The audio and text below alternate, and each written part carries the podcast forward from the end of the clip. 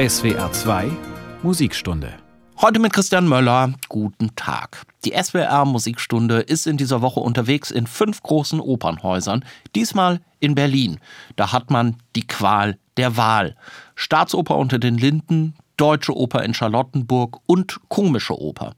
Wir gehen in die Lindenoper, wie sie im Volksmund heißt, das älteste Berliner Opernhaus.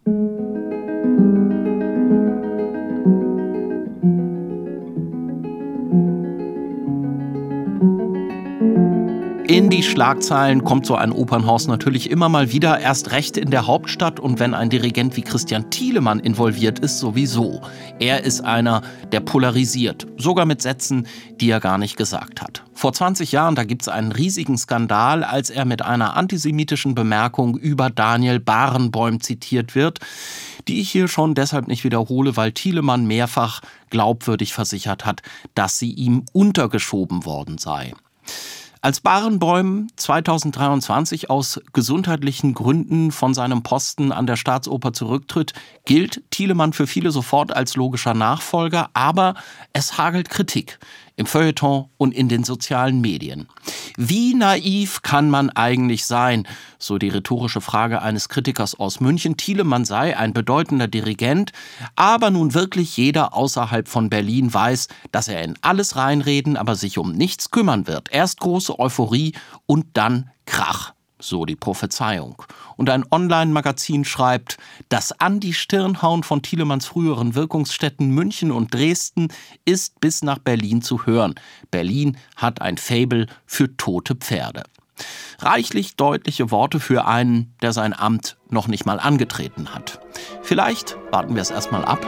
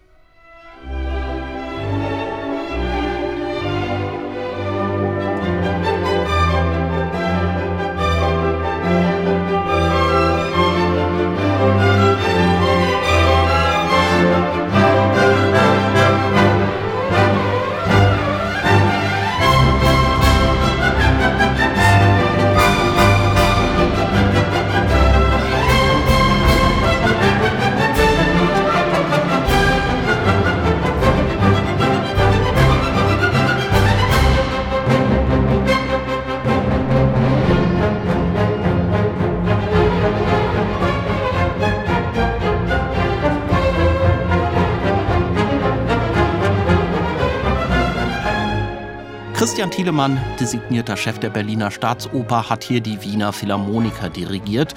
2024 soll er sein Amt antreten. Das war gerade Musik von einem der Vorgänger Thielemanns in Berlin, Otto Nicolai.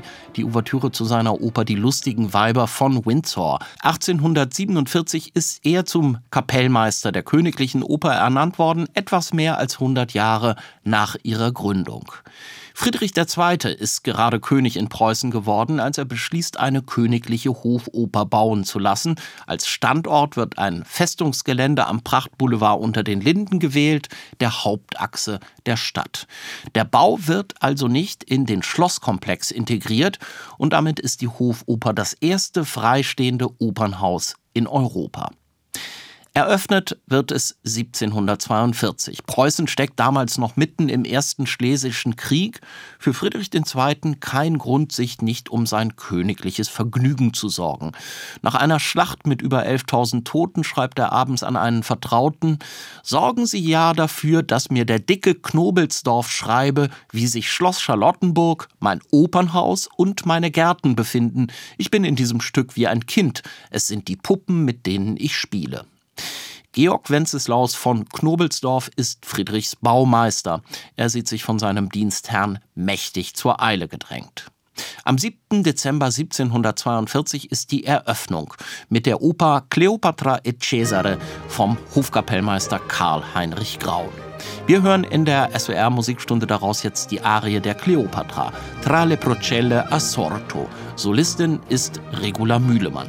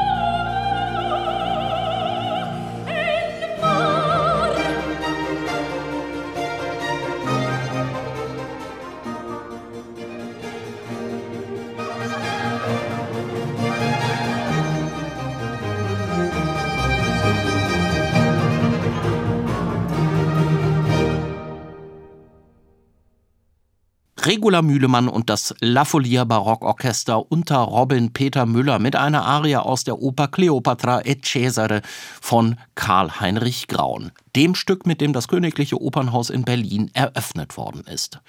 Das Gebäude ist an diesem Abend noch nicht ganz fertig. Außen ist es noch von Baugerüsten aus Holz umstellt und wegen der Brandgefahr hängt in Berlin damals an jeder Straßenecke ein Hinweis. Bedienstete sollen sich nicht einfallen lassen, ihre Herrschaften mit brennenden Fackeln zur Oper zu bringen oder sie gar damit hinein zu begleiten. 1743 ist die Warnung dann nicht mehr nötig, die Holzgerüste sind weg und über dem von Säulen getragenen Portikus liest man die Inschrift Fredericus Rex Apollini et Musis. Frei übersetzt, König Friedrich widmet dieses Gebäude Apollo und den Musen. Die lässt sich der Monarch einiges kosten. Allein die Beleuchtung der Oper mit Wachslampen, Ölleuchtern und Talglichtern soll jeden Abend 2770 Taler verschlungen haben. Zum Vergleich, ein einfacher Handwerker verdient damals einen Taler pro Woche. Diesen immensen finanziellen Aufwand treibt der König allerdings für eine Kunst, die ihre besten Tage schon hinter sich hat. Friedrichs Musikgeschmack ist der barocken Opera seria verhaftet. Ein junger Mann macht sich das geschickt zunutze. Johann Friedrich Reichert. Als er sich mit Anfang 20 auf den frei gewordenen Posten des Hofkapellmeisters bewirbt, macht er das mit einer Oper, die er ganz bewusst als Stilkopie der alten Meister anlegt und wird genommen. Reichert glaubt, dass er den eingefahrenen Opern- und Konzertbetrieb in Berlin reformieren kann, aber er scheitert an Intrigen und am konservativen Geschmack. Davon frustriert hält er sich bald immer weniger in der Stadt auf, reist quer durch Europa, lernt in Wien die Werke von Gluck kennen und schreibt bald Musik, die dem alten Fritz kaum mehr gefallen haben dürfte.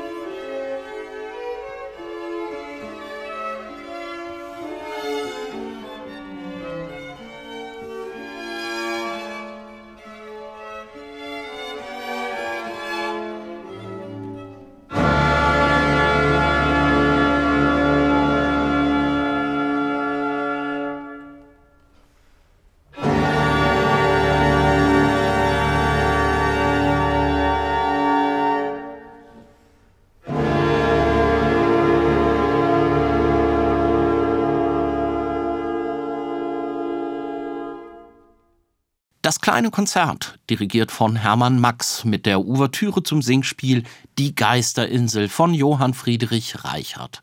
Als das Stück in Berlin Premiere hat, ist Reichert schon nicht mehr Hofkapellmeister.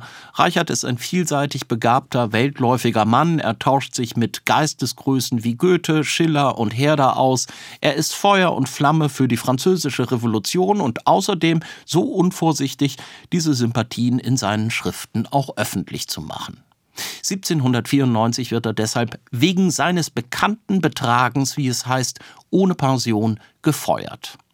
Die Welt ändert sich, aber in Preußen hält man so lange an den alten Machtverhältnissen fest, bis es nicht mehr geht. Im dritten napoleonischen Feldzug wird Preußen vernichtend geschlagen. Die Folge hohe Gebietsverluste im Osten und Westen, drückende Reparationszahlungen und am Ende ein Staat, dessen einstige Machtfülle in Europa deutlich geschrumpft ist. Kompensieren kann man das immerhin auf der Bühne der Berliner Oper. Ein Feldlager in Schlesien, so heißt das Singspiel vom preußischen Hofkapellmeister Giacomo Meyerbeer und es verspricht laut Untertitel Lebensbilder aus der Zeit Friedrichs des Großen. Diana Damrau singt eine Arie daraus, Lebe wohl, geliebte Schwester.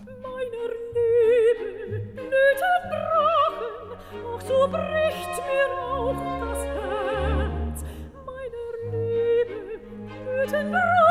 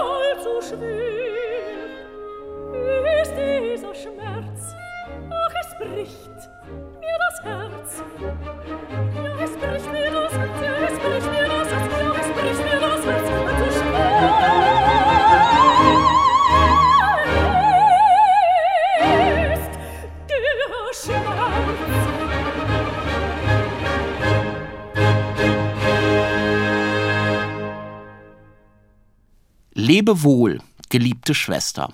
Eine Arie aus der Oper Ein Feldlager in Schlesien von Giacomo Meyerbeer. Den patriotischen Stoff gibt König Friedrich Wilhelm IV. höchst selbst in Auftrag. Der Anlass? Die Wiedereröffnung der Lindenoper, die 1843 bei einem Brand im Innern fast völlig zerstört wird. Der Wiederaufbau geht schnell, denn rund 100 Jahre nach der Eröffnung liegen die Pläne für einen überfälligen Umbau schon in der Schublade des Intendanten. Ein weitaus größerer Brand wird Berlin wenige Jahre später in Aufruhr versetzen, nicht in der Oper, sondern auf den Straßen. Die Märzrevolution erfasst 1848 nach Paris und Wien auch die preußische Residenz. Auf den Barrikaden liefern Militär und Aufständische sich blutige Schlachten. Die aufgeheizte Stimmung der Zeit thematisiert noch im selben Jahr Albert Lortzing in seiner Oper Regina. Das Stück beginnt in einer Fabrik mit Chören aufgeregter Arbeiter, die für bessere Löhne streiken.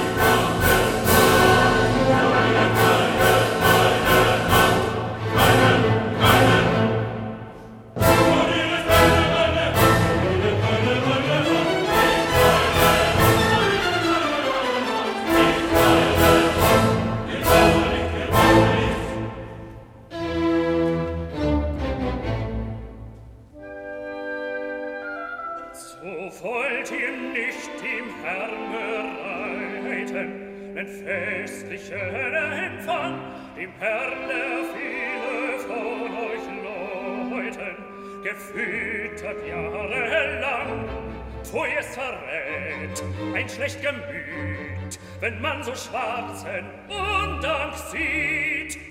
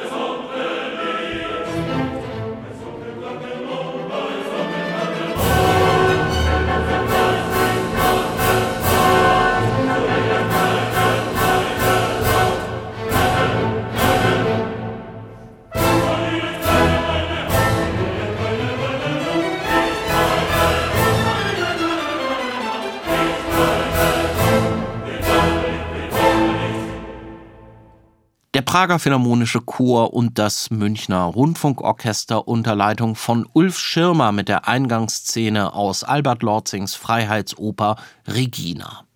Dass ein solches Stück 1848 nicht auf die Bühne kommen kann, versteht sich fast von selbst.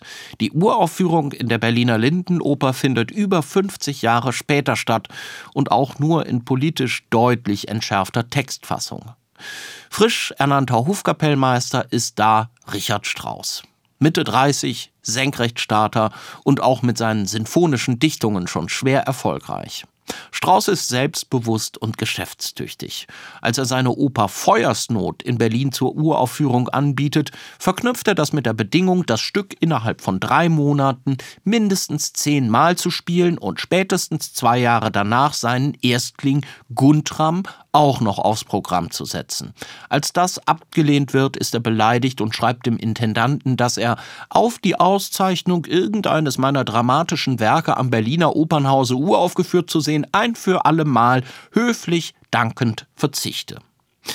Für die spektakulären Uraufführungen seiner Elektra und Salome kriegt Dresden den Zuschlag. Strauß ist gefragt und weil sein Intendant das natürlich weiß, versucht er ihn mit immer mehr Zugeständnissen zu halten. Er setzt Strauß Opern gegen den Willen des Kaisers auf den Spielplan, er akzeptiert zähneknirschend Strauß Forderungen nach immer höheren Honoraren, bei immer weniger Dirigierverpflichtungen. Bis ihm 1918 dann der Kragen platzt und er ihm entnervt kündigt. Da ist aber eh schon alles zu spät. Der Erste Weltkrieg endet, der Kaiser dankt ab das letzte Stück, das vorher noch in Berlin in der Oper gespielt wird, Salome von Richard Strauss.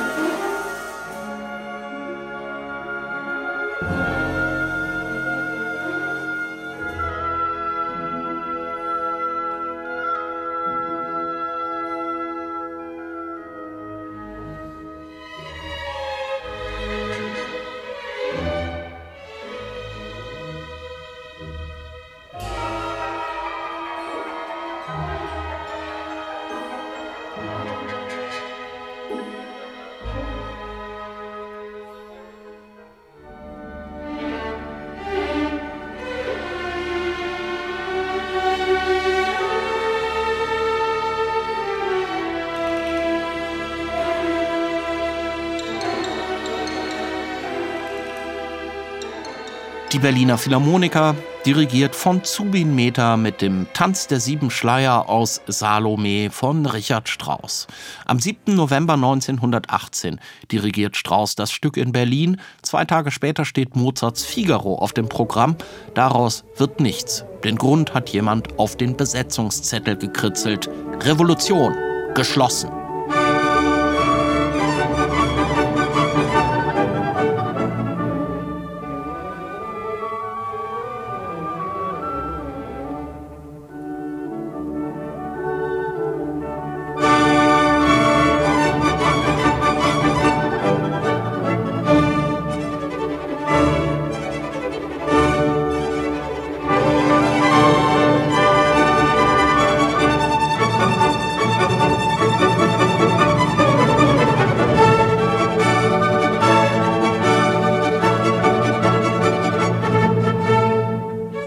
Erich Kleiber, der hier die Wiener Philharmoniker in Mozarts Figaro-Ouvertüre dirigiert, wird in der Weimarer Republik einer der wichtigsten Dirigenten.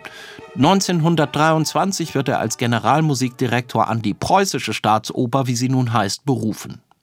Kleiber dirigiert nicht nur die Klassiker, er setzt sich auch für zeitgenössische Musik ein, Franz Schreker, Darius Milhaud, Ernst Krenek und Alban Berg. Von dessen Oper Wozzeck ist Kleiber so überzeugt, dass er sie gegen alle Widerstände durchsetzt. Insgesamt 34 Proben benötigt er für das als unspielbar geltende Werk, bevor es 1925 in Berlin seine Welturaufführung erlebt.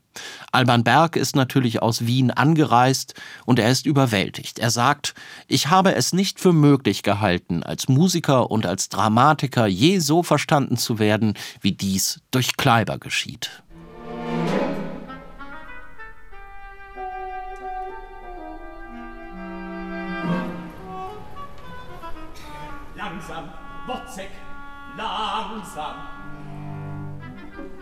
Eins nach dem anderen. Er macht mir ganz schwindlig.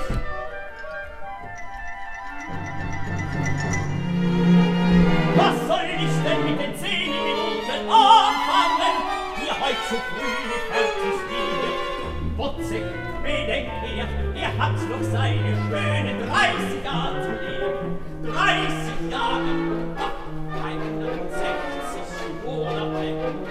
Erst die Tage, Stunden,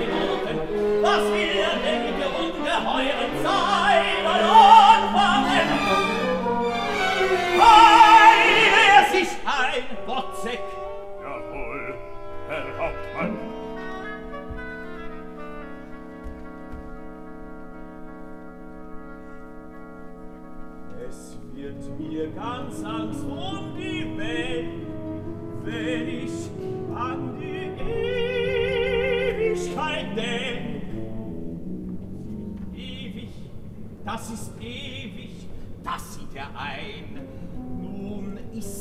aber wieder nicht ewig, sondern ein Ort,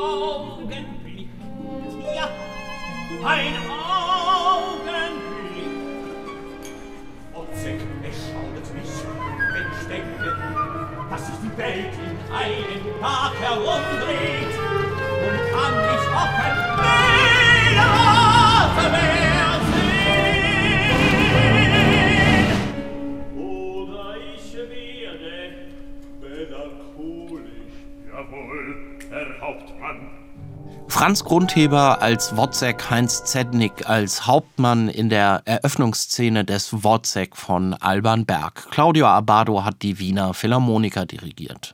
Von Gestotter an der Staatsoper wird nach der Uraufführung in Berlin in der Zeitung geschrieben und Alban Berg als Brunnenvergifter der deutschen Musik tituliert. Ein antisemitischer Unterton, der schon zeigt, wohin sich das kulturpolitische Klima in der Hauptstadt entwickelt. Erich Kleiber, ein erklärter Antifaschist am Pult, bleibt zwölf Jahre in Berlin. 1934 spielt er die sinfonischen Stücke aus Bergs Oper Lulu. Daraufhin zwingen die Nazis ihm zum Rücktritt. 20 Jahre später holt ihn die DDR wieder an die Berliner Oper zurück, aber es bleibt bei einem Intermezzo. Kleibers Bedingung für seine Zusage, das im Krieg zerstörte Opernhaus soll genauso wieder aufgebaut werden wie zu Zeiten des alten Fritz. Das passiert auch zunächst, aber dann ergeht ein Befehl, die goldene Inschrift Fridericus Rex Apollini et Musis vom Eingangsportal zu entfernen. Kleiber schreibt, für mich ist dieser Vorfall ein trauriges, aber sicheres Symptom dafür, dass, wie im Jahre 1934, Politik und Propaganda vor der Türe dieses Tempels nicht Halt machen werden. Kleiber geht, andere wie Bertolt Brecht oder Paul Dessau bleiben. Sie entscheiden sich als überzeugte Sozialisten ganz bewusst für die DDR, um dort für den neuen Staat ein neues Musiktheater zu machen. Servus, Lacalles, wir sind quitt, alter Bock. Raus aus dem Beinhaus. Einen lieben Ruhm ist nicht alles. Man muss auch lieben. Wer kommt mit? Unten am Dock ist ein Weinhaus. Du hältst doch nicht Schritt. Ich komm mit. Rass nicht drauf. Und wer zahlt? Sie schreiben auf. Und der strahlt. Ich gehe rüber auf den Rindermarkt. Zu der kleinen Schwarzen. Du, wir kommen mit. Nein, nicht zu dritt. Hat sie schon einmal verargt. Dann gehen wir zum Hunderennen. Mann, das kostet Eintritt. Nicht, wenn Sie dich kennen. Komm mit. Also los. Ohne Tritt. Marsch. Marsch. Marsch! Marsch.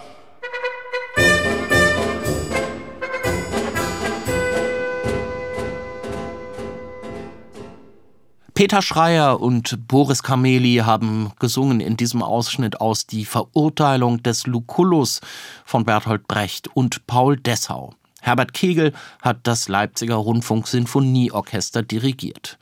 Musiktheater, das trotz der kommunistischen Gesinnung seiner Macher bei der Uraufführung beim SED-Regime überhaupt nicht gut ankommt. Brecht und Dessau geraten mitten hinein in die Debatte über den Kampf gegen den Formalismus in Kunst und Literatur. Einfach und volkstümlich solle die Kunst im real existierenden Sozialismus sein, so die Parteifunktionäre. Über den Locullus heißt es, eine solche Musik, die die Menschen verwirrt, kann nicht zur Hebung des Bewusstseins der Werktätigen beitragen, sondern hilft objektiv denjenigen, die an der Verwirrung der Menschen ein Interesse haben. Brecht und Dessau werden zu Änderungen genötigt, bevor das Werk dann endgültig in den Spielplan der Staatsoper aufgenommen wird. An der Inszenierung ist damals auch die junge Ruth Berghaus beteiligt, später nicht nur Dessaus Ehefrau, sondern vor allem eine der prägenden Figuren des modernen Musiktheaters. Ruth Berghaus gehört, wie das im Verwaltungsdeutsch der DDR heißt, zum Reisekader West denn sie ist staatstreu, man kann sich auf sie verlassen. Ihre Inszenierungen in Hamburg, Zürich, Wien und anderswo im Westen bringen ihr internationale Anerkennung und natürlich auch die in Berlin. Ihre Inszenierung von Rossinis Barbier von Sevilla läuft zum ersten Mal 1968 und steht an der Staatsoper bis heute auf dem Spielplan.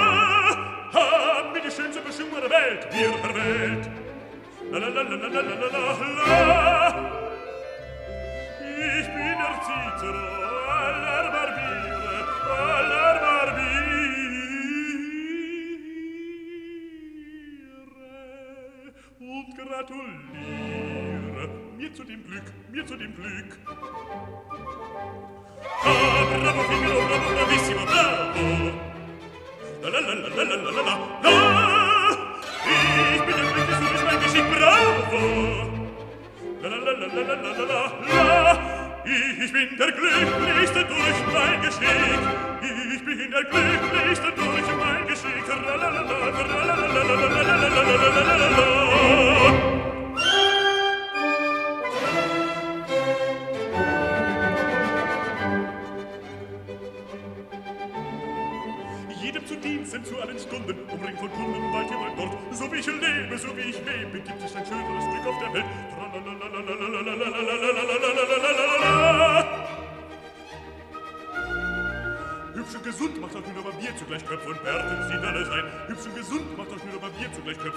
sollte sie alle sein.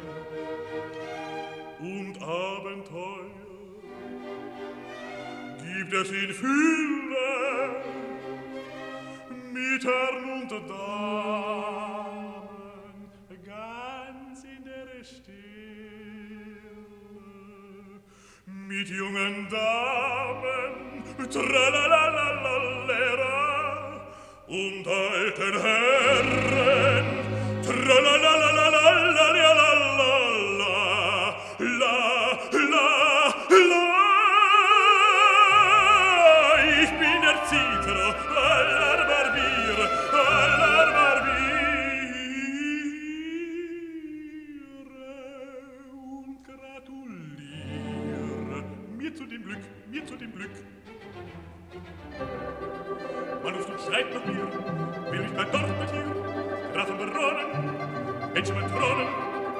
Altes rasieren, bald transportieren, bald ein Biljettchen, dort adressieren, alle von Schnellern, nimmt man dort Partie, alle von Schnellern, nimmt man dort Partie, Graf und Baron, ein Gärtchen, ein Thron, und ich bin Jätchen, Figaro, Figaro, Figaro, Figaro, Figaro, Figaro, Figaro, Figaro, Figaro, Figaro, Figaro, Figaro, Figaro, Figaro,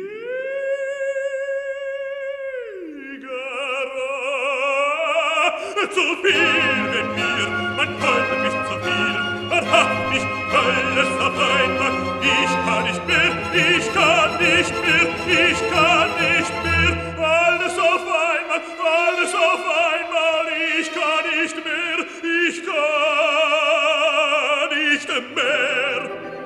Biguru in dort hey biguru die Nacht biguru dort biguru dort biguru dort biguru das biguru links biguru rechts biguru rechts als ob gib schönen Welt, der schönen Welt, der schönen Welt. Figaro, bravo bravissimo, Haber Figaro, bravo bravissimo, ich hab die schönste Kunst der Welt, ich hab die schönste Kunst der Welt. Haber Figaro, bravo bravissimo, Haber Figaro, bravo bravissimo, ich hab die schönste Kunst der Welt, ich hab die schönste Kunst der Welt. Ich bin es verkommen der schönen Welt, ich bin es verkommen der schönen Welt, der schönen Welt, der schönen Welt, der schönen Welt.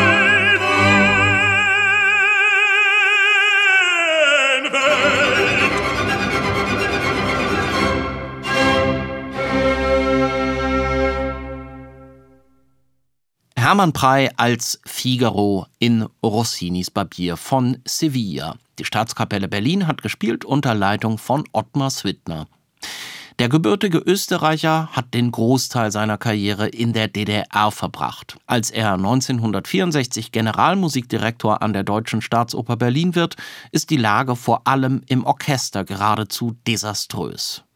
Von 150 Musikern sind gerade mal 37 noch da. Der Rest ist wegen des Mauerbaus geflüchtet. Bei Auftritten im westlichen Ausland, sogenanntem nichtsozialistischen Wirtschaftsgebiet, verliert die Staatskapelle auch in der Folgezeit immer mal wieder Mitglieder, die sich absetzen. Peinlich für die Staatsführung, die auf solche Reisen aber als kulturelles Aushängeschild und zur Devisenbeschaffung nicht verzichten will. Auch wenn Zwittner in Bayreuth dirigiert, sitzen öfter Musiker der Staatskapelle mit im Festspielorchester. Auf dem grünen Hügel kommt so später auch der erste Kontakt zu dem Dirigenten zustande, der die Staatsoper in den letzten mehr als 30 Jahren geprägt hat. Daniel Barenboim.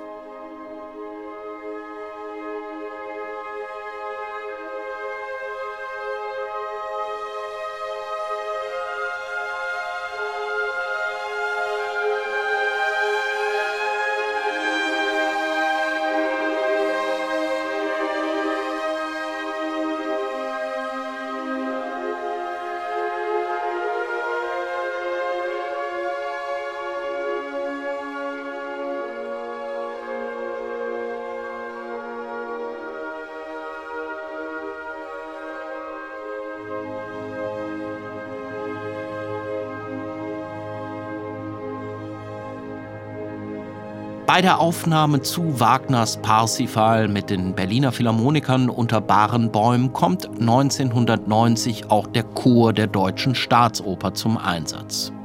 In der Zeit zwischen Mauerfall und Wiedervereinigung herrscht große Unsicherheit, wie es mit dem Haus und seinem Ensemble unter veränderten politischen Vorzeichen weitergehen soll. GMD Ottmar Swittner muss aus gesundheitlichen Gründen sein Amt aufgeben. Ein international erfolgreicher Pianist und Dirigent wie Daniel Barenboim scheint der geeignete Mann für den Neuanfang. Barenboims Zusage hat ihren Preis. Als er 1992 die Leitung der Staatsoper übernimmt, macht er das nicht einfach als Generalmusikdirektor, sondern auch als künstlerischer Leiter. Nur wenige Dirigenten sind mit solcher Machtfülle ausgestattet. Barenbäum, so schreibt 2007 anerkennend der Spiegel, sei ein Exponent einer gewandelten, weltläufigeren Hauptstadt. Doch zuletzt hat auch er der Staatsoper wieder zu Negativschlagzeilen verholfen.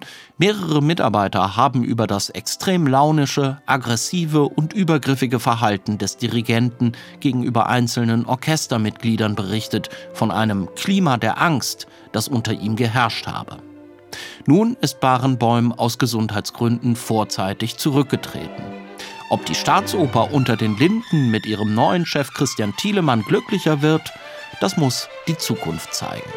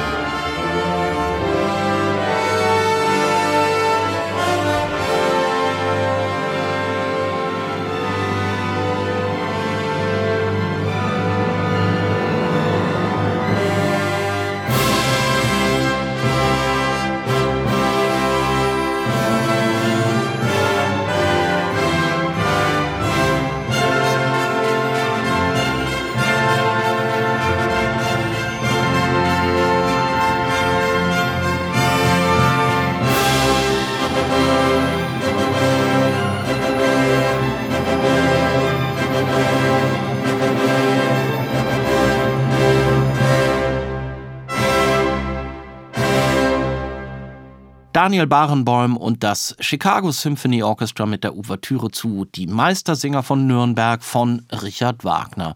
Das war's für diesmal von der SWR Musikstunde. Als nächstes machen wir den Sprung über den großen Teich und besuchen die Metropolitan Opera in New York City. Ich bin Christian Möller. Vielen Dank fürs Zuhören. Machen Sie es gut. Tschüss.